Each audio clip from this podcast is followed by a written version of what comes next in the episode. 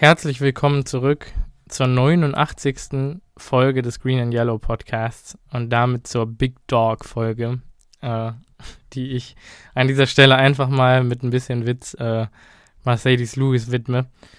Ähm, ja, wie ihr schon mitbekommt, äh, Aaron meldet sich nicht. Ähm, Aaron ist leider krank. Der ist heute Morgen äh, fiebrig und mit Halsschmerzen und Husten aufgewacht. Ähm, ja, ein ähnliches Schicksal hat mich, als ich dann aus London zurück war, am Dienstag auch ereilt. Äh, mir geht es jetzt schon ein bisschen besser und deshalb dachte ich mir, mache ich jetzt schon mal eine Preview-Folge. Hm, die sind ja immer was kürzer als die Review-Folgen. Und wir gucken mal, wo das Ganze uns hinführt. Ähm, ja, äh, eigentlich super schade, dass wir jetzt gerade nicht zusammen hier sitzen können und nochmal über das ähm, äh, ja, furchtbare London-Spiel reden können, weil äh, mal abgesehen davon, dass das Spiel an sich, glaube ich, keinem so richtig viel Freude bereitet hat und das Ergebnis natürlich eine absolute Katastrophe ist, ähm, hatte ich äh, persönlich als Person, die in London war, eine der besten ja, Wochenenden oder eines der besten Wochenenden meines Lebens. Ähm, da möchte ich mich auch nochmal äh, an oder, oder bei allen bedanken, die äh, dabei waren und die ich getroffen habe. Sowohl die, dessen Namen ich mir nicht merken konnte, weil wir uns nur kurz äh, getroffen haben. Vielleicht hört der ein oder andere von euch mittlerweile bei uns auch zu, dann schreibt mir nochmal. Ähm, aber es war, es sind so viele Eindrücke auf mich eingeprasselt. Ähm, ein riesen Dankeschön nochmal an Andy dafür, dass er mir die ähm, Tickets besorgt hat und äh, auch den Verkauf vom Minnesota-Spiel äh, so top geregelt hat. Ähm, es war mir eine Riesenfreude, äh, Andy, Patrick und dessen Sohn Arne äh, kennenzulernen und mit denen das ein oder andere Bierchen äh, zu zischen. Äh, und natürlich auch äh, Niklas und Laura. Äh, Niklas ist auch ein Hörer des Podcasts und Laura, seine Freundin, die beiden waren äh, auch in London, mit denen habe ich sehr viel Zeit verbracht. Auch das war super. Ähm, es sind verrückteste Sachen passiert in London. Mm. Und naja, die Football-relevanten Sachen dachte ich, äh, erzähle ich dann einfach in einer, in einer separaten Folge mit Aaron dann nochmal, weil der ja sicherlich auch Interesse daran haben wird, äh, ja, mit mir nochmal darüber zu quatschen. Äh, grundsätzlich kann ich aber sagen, also es war wirklich unglaublich. Ähm, ich bin ja auch ein großer Fußballfan und gehe oft zum FC Köln ins Stadion.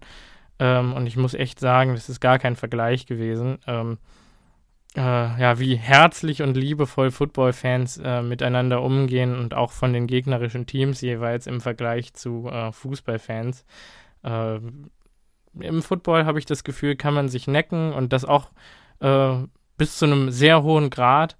Mm, aber am Ende äh, sagt man ja immer so schön schnulzig, Football ist Family und da haut sich dann keiner äh, wenn es mal ein bisschen zu weit geht, äh, ins Gesicht, sondern da wird dann am Ende trotzdem zusammen gelacht und äh, das muss ich echt nochmal sagen, das ist wirklich eine Besonderheit, die ich so aus keiner anderen Sportart kenne und von daher nochmal danke an alle, die das, äh, die, die, diese Erfahrung quasi so super äh, machen durch ihre Anwesenheit und durch ihre Herzlichkeit. Ja, vielen Dank äh, und ähm, ja, dann kommen wir jetzt auch zum Jets-Spiel. mehr, wie gesagt, dann in der Folge äh, mit Aaron noch zu der ganzen London-Thematik.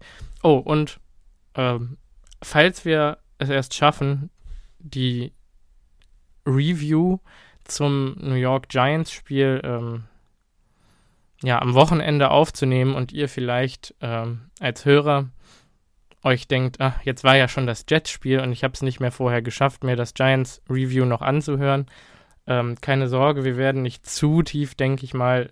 Also wir wissen ja auch, dass es bescheuert ist, nach dem nächsten Spiel dann noch ein Review zum vorigen Spiel hochzuladen. Wir werden uns dann in der Folge, glaube ich, mehr ähm, mit den Problematiken in Offense und Defense äh, beschäftigen nochmal, also was schiefgelaufen ist. Und äh, ich glaube, wir müssen mal ganz intensiv über Joe Barry sprechen. Ähm, aber da möchte ich dann auch ähm, auf Aaron mit warten äh, und Vielleicht könnte es sogar noch interessanter sein nach dem Jets-Spiel, weil wer weiß, ob äh, Joe Barry dann noch unser Defensive Coordinator ist am Ende des Tages. Ähm, aber wie gesagt, ich glaube, die Folge, die wir da produzieren, die kann man sich auch getrost nach dem Jetspiel noch anhören. Ähm, außer wir haben die Jets jetzt mit 50-0 aus dem Stadion gefegt. Äh, aber selbst dann, äh, glaube ich, äh, könnte das trotzdem noch interessant sein, weil ich ja auch von den Eindrücken aus London berichten werde. Und äh, ja, so viel dazu. Ähm, ja, fangen wir an. Äh, die Jets kommen nach Green Bay. Wir haben endlich wieder ein Heimspiel im Lambeau Field. 7 Uhr bzw. 19 Uhr Ortszeit in Deutschland endlich mal wieder ein angenehmes 7 Uhr Spiel, äh, wo man danach entspannt ins Bett gehen kann, ohne äh, sich die Nacht um die Ohren zu hauen. Äh, ähm, ja, das ist so die Flipside davon, dass ja, die Packers jetzt nicht in Primetime spielen und vielleicht nicht das interessanteste Matchup der Woche haben, ähm, äh, was nicht unbedingt ein gutes Zeichen ist. Äh, die NFL flext ja gerne mal ähm, Spieltermine, gerade von zwei, drei und zwei Teams, äh, auch in Primetime oder einen Slot später und zieht dafür ein anderes Spiel vor, äh, wenn es halt interessant ist und sie glauben, dass sie da irgendwie bessere Quoten mit abgreifen können. Äh, das ist diese Woche nicht der Fall. Ein bisschen beängstigend, dass man also glaubt, äh, die Packers und die Jets können keine Show äh, präsentieren.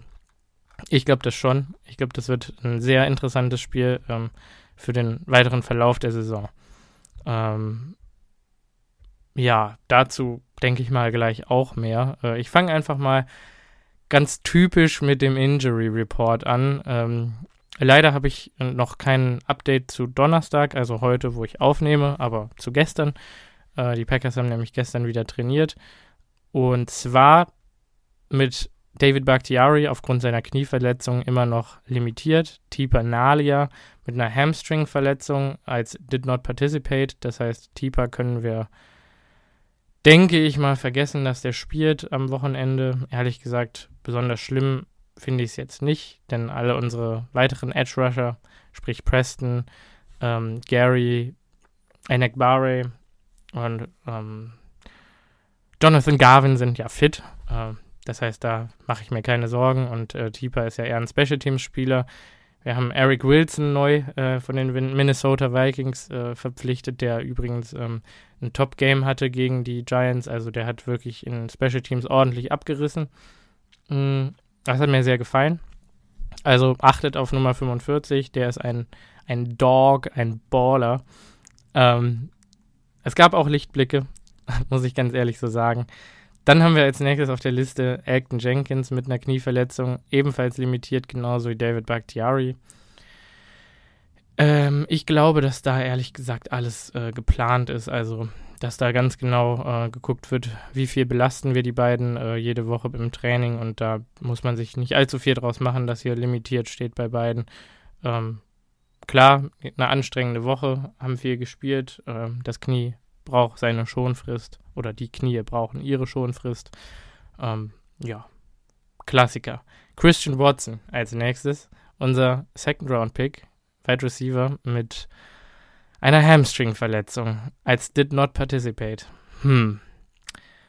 Das ist ein kleines Problemchen in meinen Augen, ähm, weil egal ob Christian Watson ähm, Plays macht oder nicht, beziehungsweise auf dem Statsheet auftaucht oder nicht, so bringt er in meinen Augen doch jede Woche, wenn er spielt, ähm, eine Komponente in dieses Spiel äh, oder in die Offense der Packers, nämlich einen, einen tiefen Stretch des Feldes, den Romeo Dubs ähm, zugegebenermaßen auch bringen kann, aber nicht auf die Art und Weise, wie es so ein 4,29er 40 Yard Dash Christian Watson ähm, kann. Also eine Defense muss einen Christian Watson immer respektieren, wenn er eine tiefe Route läuft.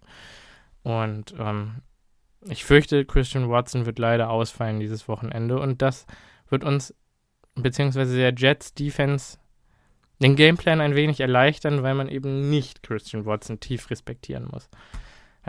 Und letzter Spieler auf dem Injury Report der Packers ist äh, Devontae Wyatt, unser First Round Defensive Lineman, der mit einer Quadrizepsverletzung, die er auch letzte Woche schon hatte, ähm, limitiert am Training teilnimmt. Ich denke, der wird ganz wie gewohnt seine vier, fünf Snaps im Spiel äh, bekommen und äh, leider aber dann auch nicht mehr. Ähm, ja.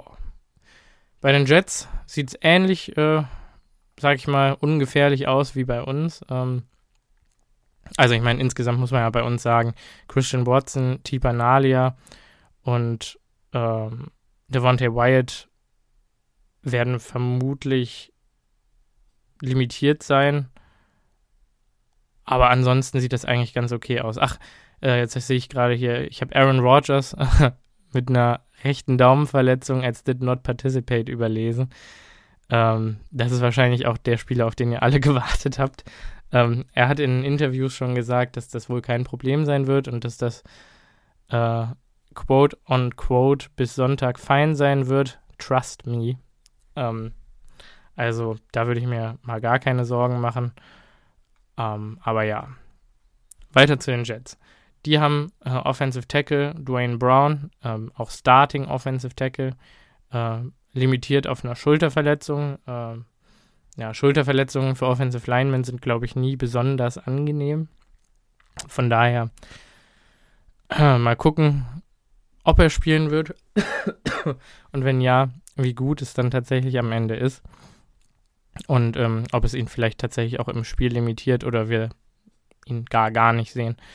Ähm, dann haben wir äh, Jermaine Johnson, äh, den Defensive End, äh, Edge Rusher, ich glaube aus Florida State ist es ein Rookie, ähm, der relativ tief gefallen ist im Draft zu den Jets. Äh, der hat mit einer Knöchelverletzung nicht mitgespielt. Ähm, ich denke mal, dass er dann auch inaktiv sein wird am Wochenende. Da kann ich gleich mal vorwegnehmen. Ich meine, er wäre der Sack-Leader der New York Jets. Nein, das ist er nicht.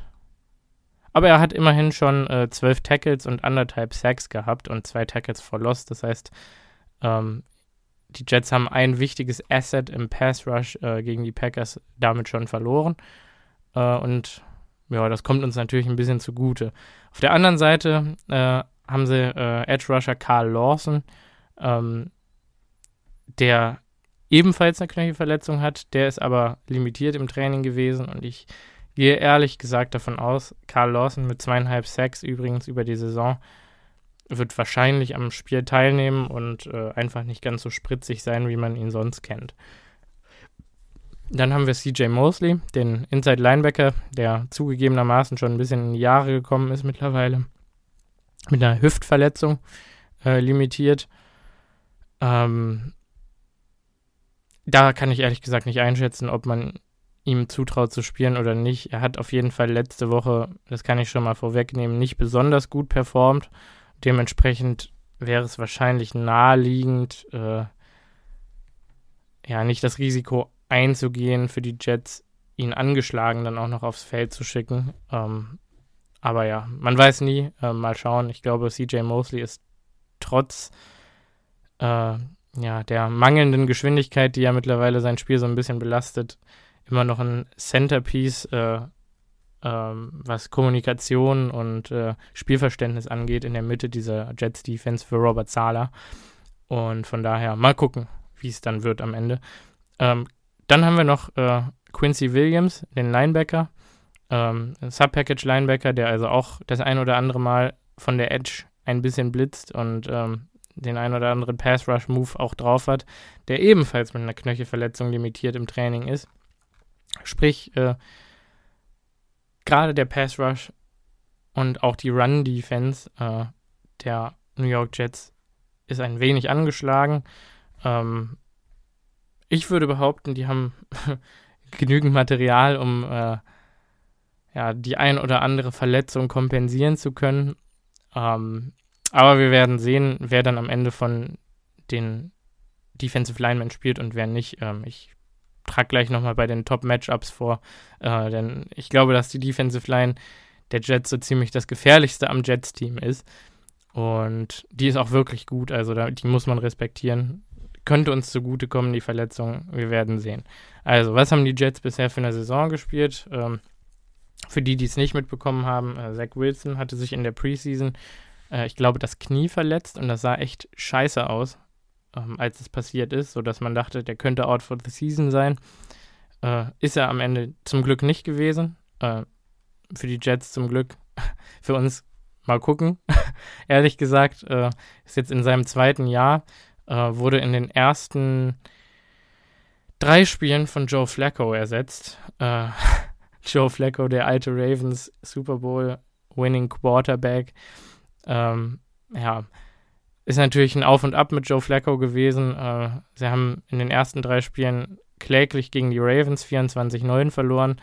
Dann die Browns mit 31-30 in einem Wahnsinns-Comeback geschlagen. Da hat man, glaube ich, schon mal so ein bisschen durchschimmern sehen, dass dieses Jets-Team sich stark verbessert hat über die letzten Jahre. Ähm, dann haben wir eine ja, ebenfalls relativ deutliche Niederlage von Flacco in der Woche darauf gegen die Bengals gehabt, 27 zu 12.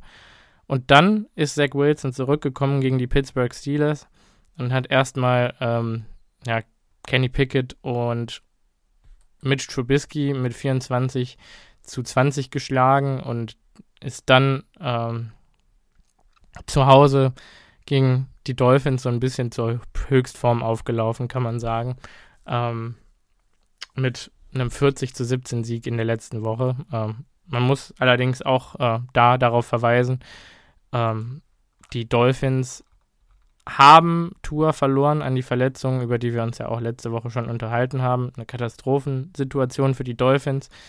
Ähm, soweit ich weiß, sind auch Jalen Waddle und Tyreek Hill angeschlagen gewesen.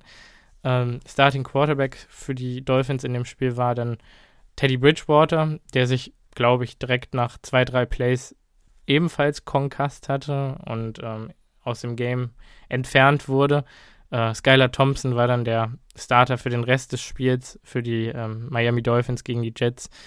Und man kann sich ausmalen, ähm, er hatte 166 Yards auf 33 Versuchen und 19 Completions und eine Interception. Ähm, Skylar Thompson ist kein Spieler, der so eine so eine Offense so richtig ins Laufen bekommt bei seinem ersten NFL, äh, NFL-Einsatz, der ja auch natürlich ungeplant war. Mhm. Dementsprechend sollte man vielleicht nicht allzu viel ähm, ja, Wert in die Performance der Jets defensiv legen. Also sie haben immerhin trotzdem 16 Punkte gegen die stark de dezimierten äh, Dolphins zugelassen. Und die haben ähm, Raheem Mostert auf 18 Carries 113 Yards laufen lassen, das heißt 6 Yards per Carry und einen Touchdown. Ähm, und haben auch noch einen Rushing Touchdown von Durham Smythe zugelassen, das heißt also die beiden Touchdowns der Dolphins waren Rushing Touchdowns. Ähm, ja, ich würde behaupten, unsere Running Backs, sprich AJ Dillon und Aaron Jones, äh, sind besser als Raheem Mostert. Und unsere Offensive Line sollte auch besser sein als die der Dolphins. Also müsste man jetzt erstmal meinen, dass wir gegen die Jets den Ball laufen könnten. Oder können sollten, äh, solange wir uns darauf konzentrieren, den Ball zu laufen. Was ja eine Tendenz ist, die wir in den letzten Wochen gezeigt haben, dass wir gerne mal unser Running Game eine Halbzeit des Spiels zumindest komplett vergessen und sagen, ach nö, unsere Running Backs, die nutzen wir einfach mal doch nicht. Und äh, das kommt uns dann immer teuer zu stehen. Das wäre, glaube ich, jetzt die Woche, wo man einfach mal sagt, so, wir pounden euch jetzt den Ball, den Rachen runter bis zum geht nicht mehr und ähm, wünschen euch viel Spaß dabei, das zu verteidigen. Ähm, aber ja, mal sehen, ob Coach LaFleur und Aaron Rodgers sich dazu herablassen werden. Ähm, ja, ich denke schon, ehrlich gesagt, weil wir einen Top-Coach und einen Top-Quarterback haben, die natürlich auch wissen, wie man Spiele gewinnt. Haben sie ja in den letzten Jahren zur Genüge bewiesen, aber ähm, ja, wir werden sehen, wir werden sehen. Ähm, das ist in meinen Augen mittlerweile unvorhersehbar geworden in dieser Saison so ein bisschen. Ähm, ja, Zach Wilson hat äh, gegen die Dolphins auf 14 äh, Quatsch, auf 21 Versuche 14 Completions gehabt für 210 Yards, keinen Touchdown und keine Interception. Die Touchdowns, die ganzen, sind alle im Running Game der Jets entstanden und ich glaube, da schrillen jetzt bei euch, wie bei mir auch wieder die ähm, Alarmglocken. Ähm, Brees Hall hatte 18 Carries für 97 Yards und einen Touchdown. Ähm, Michael Carter hatte 10 Carries für 21 Yards und zwei Touchdowns. Zach Wilson hatte einen Rushing Touchdown und Braxton Berrios hatte einen Carry über 15 Yards. Ich vermute ein End-Around. ebenfalls für einen Touchdown. Das heißt, die hatten fünf Rushing Touchdowns in dem Spiel. Und wir hatten ja in den letzten Wochen immer so ein bisschen Probleme damit, den Run zu stoppen. Also mal gucken, wo uns das hinführt. Ähm, ja, Top Receiver der ähm, New York Jets war in dem Spiel tatsächlich auch Brees Hall, ähm, der mal ganz knusprige zwei Receptions für 100 Yards hingelegt hat. das würde ich sagen, war ein sehr erfolgreicher Tag für Brees Hall.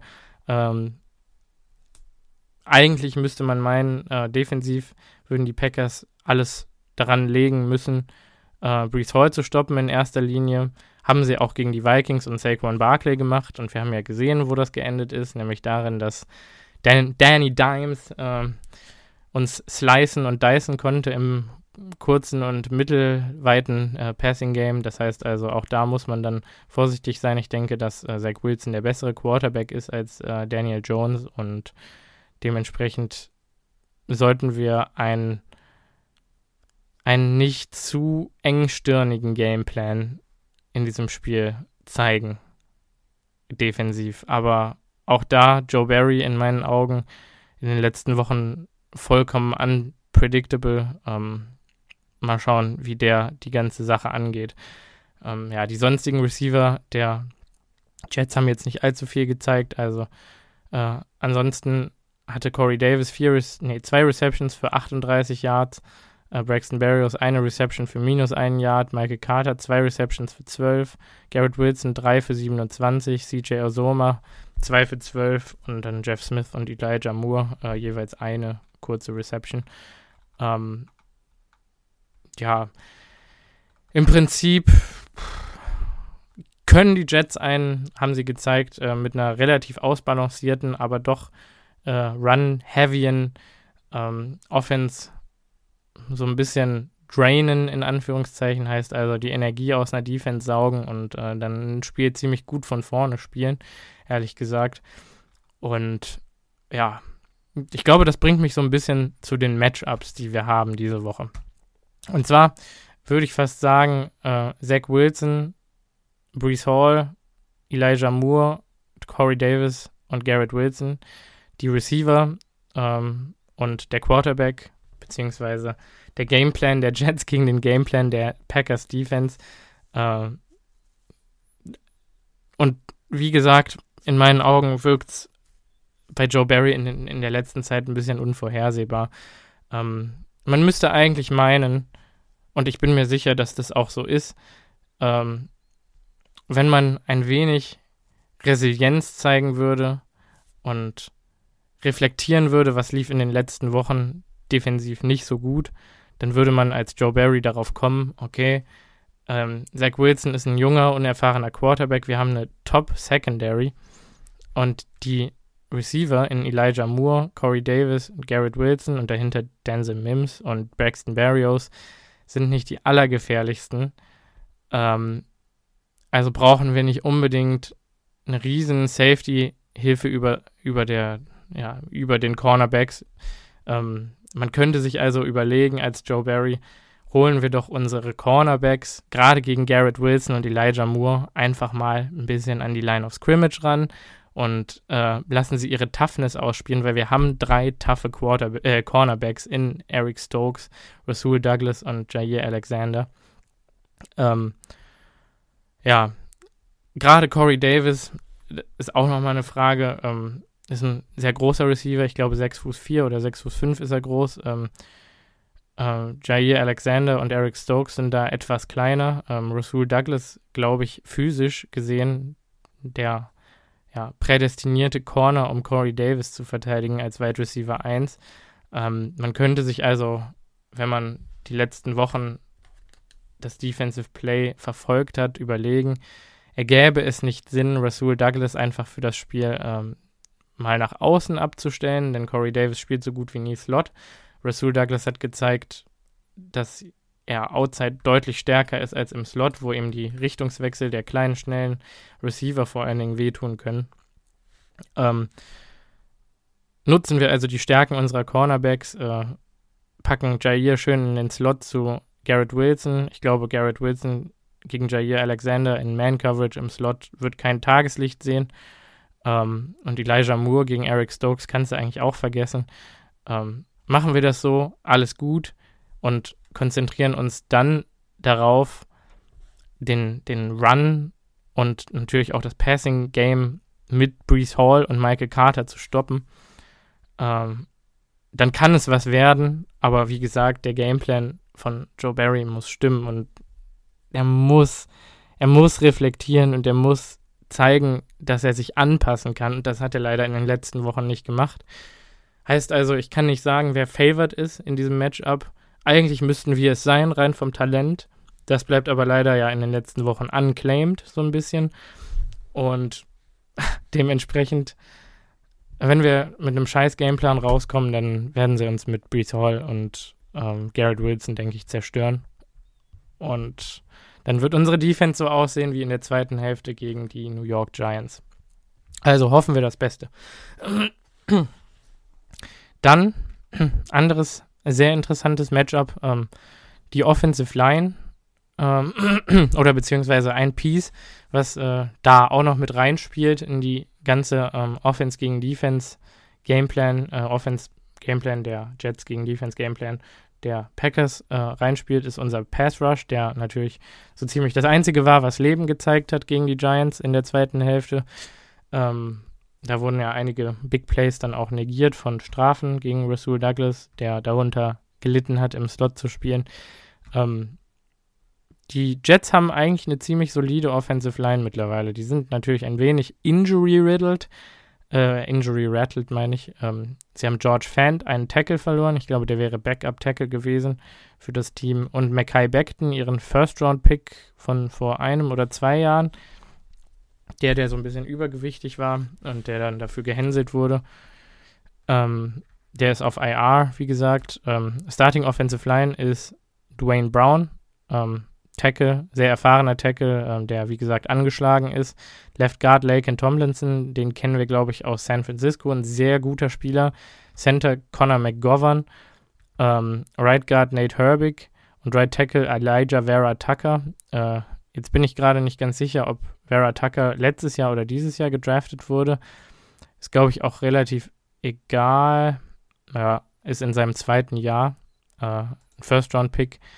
Ähm, ich kann ja gerade mal sagen, die Offensive Line der Jets hat insgesamt eigentlich ganz gut performt. Also gerade im letzten Spiel gegen die, ähm, die Dolphins, wo ähm, Zach Wilson ein bisschen mehr Mobilität in, in das Spiel gebracht hat, als Joe Flacco das kann, äh, hat die Offensive Line davon profitiert. Äh, Vera Tucker mit einem 79er Grade in dem Spiel äh, Nate Herbig mit einem 50er Grade, äh, den kann man also gut angreifen, den Right Guard. Der ist, glaube ich, auch noch recht jung. Connor McGovern mit einem 65er Grade und Laken Tomlinson ebenfalls mit einem 65er Grade und Dwayne Brown ähm, mit einem 57er Grade war aber, wie gesagt, auch angeschlagen.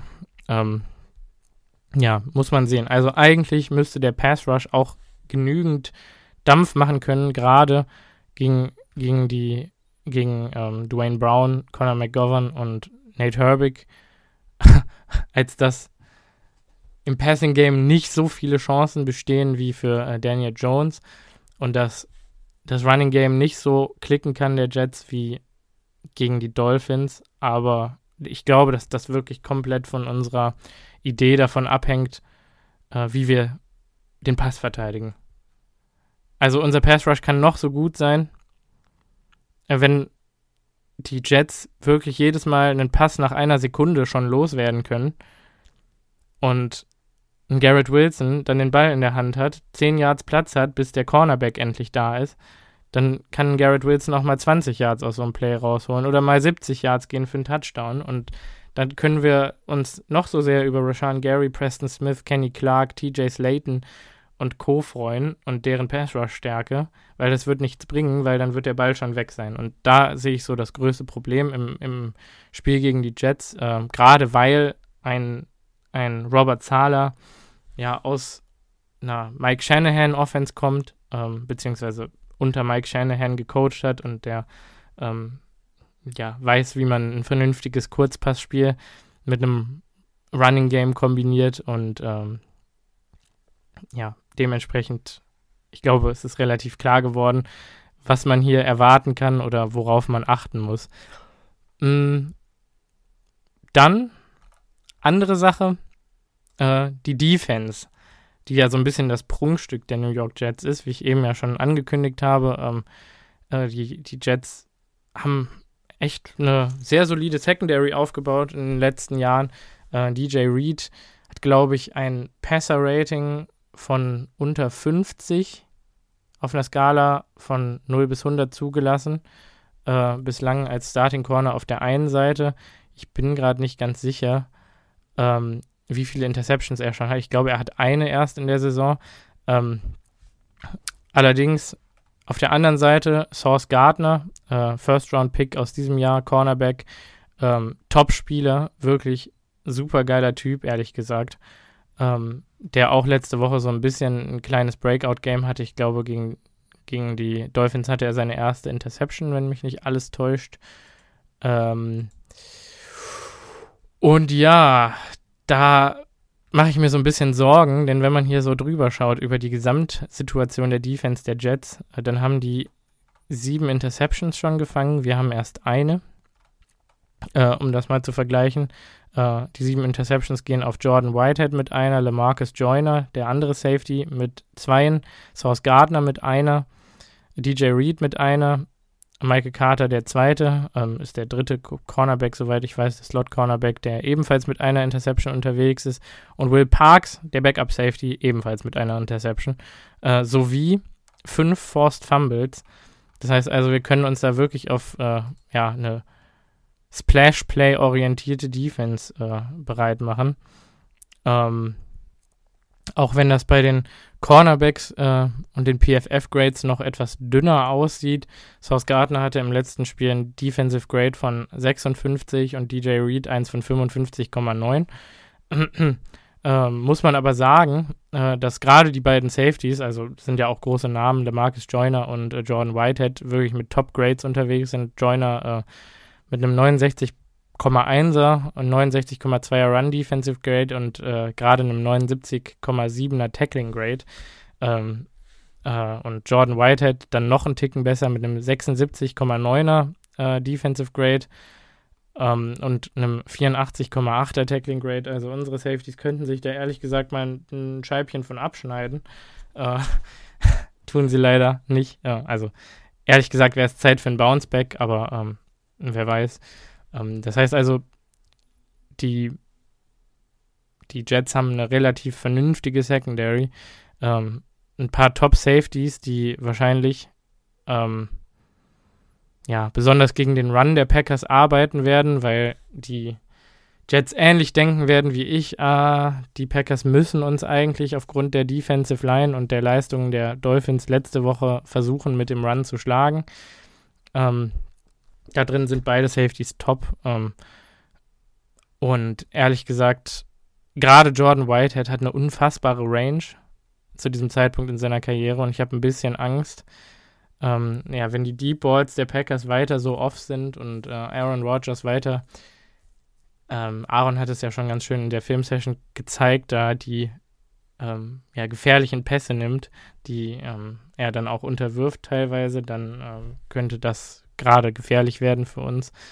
Ähm, ja, kommen wir zur Defensive Line und zum Pass Rush, ähm, nämlich dem Prunkstück äh, der dem wirklichen richtigen Prunkstück der Jets Defense. Äh, wir haben hier Carl Lawson, der im letzten Game gegen die Dolphins ein 92,5er Grade mit einem 92,7er Pass Rush Grade hatte.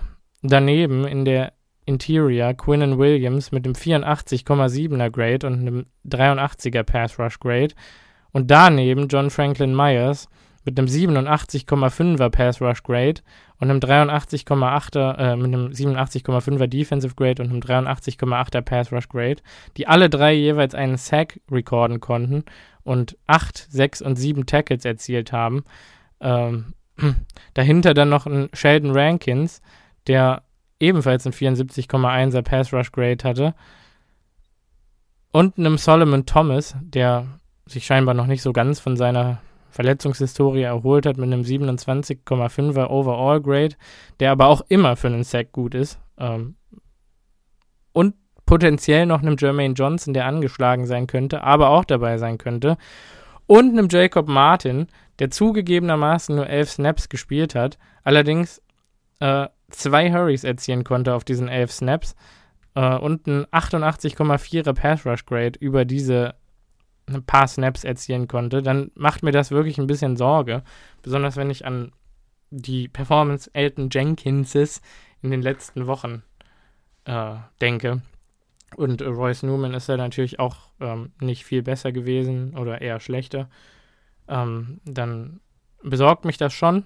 Ähm, dann heißt das für mich, äh, gerade weil diese, diese Defensive Line gegen den Pass so stark ist und gegen den Run etwas schwächer und die Linebacker dahinter in Quan Alexander und CJ Mosley äh, beide nicht besonders erfolgreich gespielt haben bisher diese Saison, dann, dann zeigt mir das, wir müssen im Prinzip die Jets mit dem, mit dem Run versuchen zu schlagen.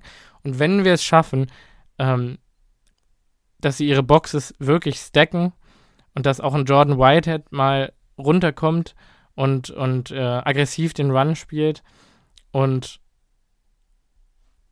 und, und die Pass-Rusher wirklich darauf äh, ja, fixiert sind, Contain zu be behalten gegen unsere, gegen unsere Offensive Line, um eben die Running Backs nicht ständig durchbrechen zu lassen, dann kann ich mir vorstellen, dass wir mit dem RPO-Game, womit Aaron Rodgers ja besonders gegen die Tampa Bay Buccaneers äh, Erfolg hatte, auch hier wieder erfolgreich werden kann in der zweiten Halbzeit. Aber das, auch das bedarf einer Heavy Dedication dem Run gegenüber. Und ähm, ich glaube, das ist der Way to win am Ende des Tages für die Packers hier gegen die Jets. Ähm, hoffen wir also das Beste, weil ich glaube, wir haben alle Mittel, um das zu machen oder umzusetzen. Wir müssen es nur wollen. Und ja, mehr, ich glaube, mehr kann ich dazu nicht sagen. Ihr wisst, was ich meine. Wir müssen es wollen und wir können nur hoffen, dass die Packers mit viel Energie im Lambeau Field auftreten werden. Und da bin ich mir eigentlich recht sicher. Und dann sollten wir sowohl defensiv als auch offensiv das bessere Team sein am Ende des Tages, als die Jets das sind. Aber da steht wirklich eine Menge Wenn und Aber dahinter. Und ich glaube, die letzten Wochen haben uns so ein bisschen gelehrt, äh, dass Wenn und Aber in diesem Jahr bei dem Packers-Team zunächst mal beachtet werden muss. Ähm, diese Woche ist ganz ehrlich das Spiel, wo sich in meinen Augen ja die, die weitere Karriere von Joe Barry so entscheiden wird. Äh, wenn wir von den Jets auch 40 Punkte eingeschenkt bekommen, könnte ich mir vorstellen, dass Joe Barry sogar während der Saison schon dran glauben muss. Äh, wenn wir das Spiel verlieren, glaube ich, dass Joe Barry definitiv am Ende der Saison dran glauben wird. Und dann gibt es natürlich auch die Chance, dass wir endlich zu der Stärke finden und die wir eigentlich in diesem Roster haben und wir endlich diese Plays machen, die ich letzte Woche schon angesprochen habe, die uns davon trennen, ein wirklich richtig, richtig gutes Team in der NFL zu sein. Diese paar Splash-Plays, diese drei, vier Plays pro Spiel, die wir nicht gemacht haben, wenn wir die diese Woche machen, dann sollten die Jets gar kein Problem sein. Und dann fegen wir die vom Feld und dann ist alles gut und alles Taco und wir marschieren Richtung Playoffs. Von daher, ich glaube, diese Woche ist groß. Diese Woche wird aufregend und interessant. Ähm, ja, was ist meine Game Prediction? Äh, ich bleibe natürlich, äh, auch wenn ich jetzt mich ein bisschen mehr auch auf die negativen Möglichkeiten, wie das Spiel ausgehen könnte, konzentriert habe, glaube ich, dass Matt LeFleur wirklich einer der besten Coaches der NFL ist. Und man darf nicht vergessen, wie erfolgreich er in den letzten drei Jahren war. Und dass Matt LeFleur nicht Back-to-Back -back Spiele verliert. Von daher glaube ich, die Packers werden gewinnen und wir werden so rauskommen, wie ich gesagt habe, mit einer Wahnsinns-Performance und die Jets wegschrubben. Und ich glaube, ich glaube, ich glaube, wir könnten so ein ganz klassisches 24 zu 10 sehen in dieser Woche. Also es ist kein, kein ganz typisches Wegschrubben der Jets, sondern mehr so ein Ähm, unsere Offense hat natürlich noch ihre Struggles und es wird dauern, die abzulegen. Aber es ist an der Zeit, einfach mal äh, so ein bisschen ein kleines Statement zu setzen und zu, zeigen, wir, wir sind ein Team, was auch klar und deutlich gewinnen kann. Und äh, ich glaube, 24-10 ist der perfekte Kompromiss aus, nicht zu krass, aber trotzdem klar und deutlich. Ähm, und definitiv ein Schritt in die richtige Richtung und etwas, worauf man dann aufbauen kann. Und das wollen wir am Ende der Saison darauf aufgebaut haben. Von daher, trust and believe in Matt LeFleur, Aaron Rodgers und Aaron Jones. Mm, ja, was sind meine Bold Predictions? Äh, das ist natürlich jetzt nur der halbe Spaß, wenn Aaron nicht dabei ist. Ähm, was sind meine Bold Predictions? Puh. Meine Bold Predictions sind Jair Alexander lässt keinen Catch zu, wird aber sechs oder sieben Mal getargetet und ist komplett Lockdown. Meine andere Bold Prediction ist Quay Walker fängt seine, erste Interception in dieser Saison und erzielt seinen ersten Sack. Ja. Okay, also steinigt mich nicht dafür, wenn es am Ende nicht passiert. Äh, wie gesagt, es sind Bold Predictions, aber ja. Ähm, ich hoffe, die Folge hat euch trotz der Abwesenheit von Aaron und ähm, ja, meiner äh, durch den Windheit in Anführungszeichen gefallen. Ähm, ich wünsche euch ein wunderbares Wochenende, falls wir uns bis dahin nicht mehr hören, mit der anderen Folge, die ich ja bereits angeteasert habe. Und ja, schreibt mir gerne, ähm, was ihr glaubt, ob die Packers es äh, ja, schaffen können, das Ruder rumzureißen oder ob wir in, in unserer Lethargie versumpfen. Und bis dahin, tschüssi.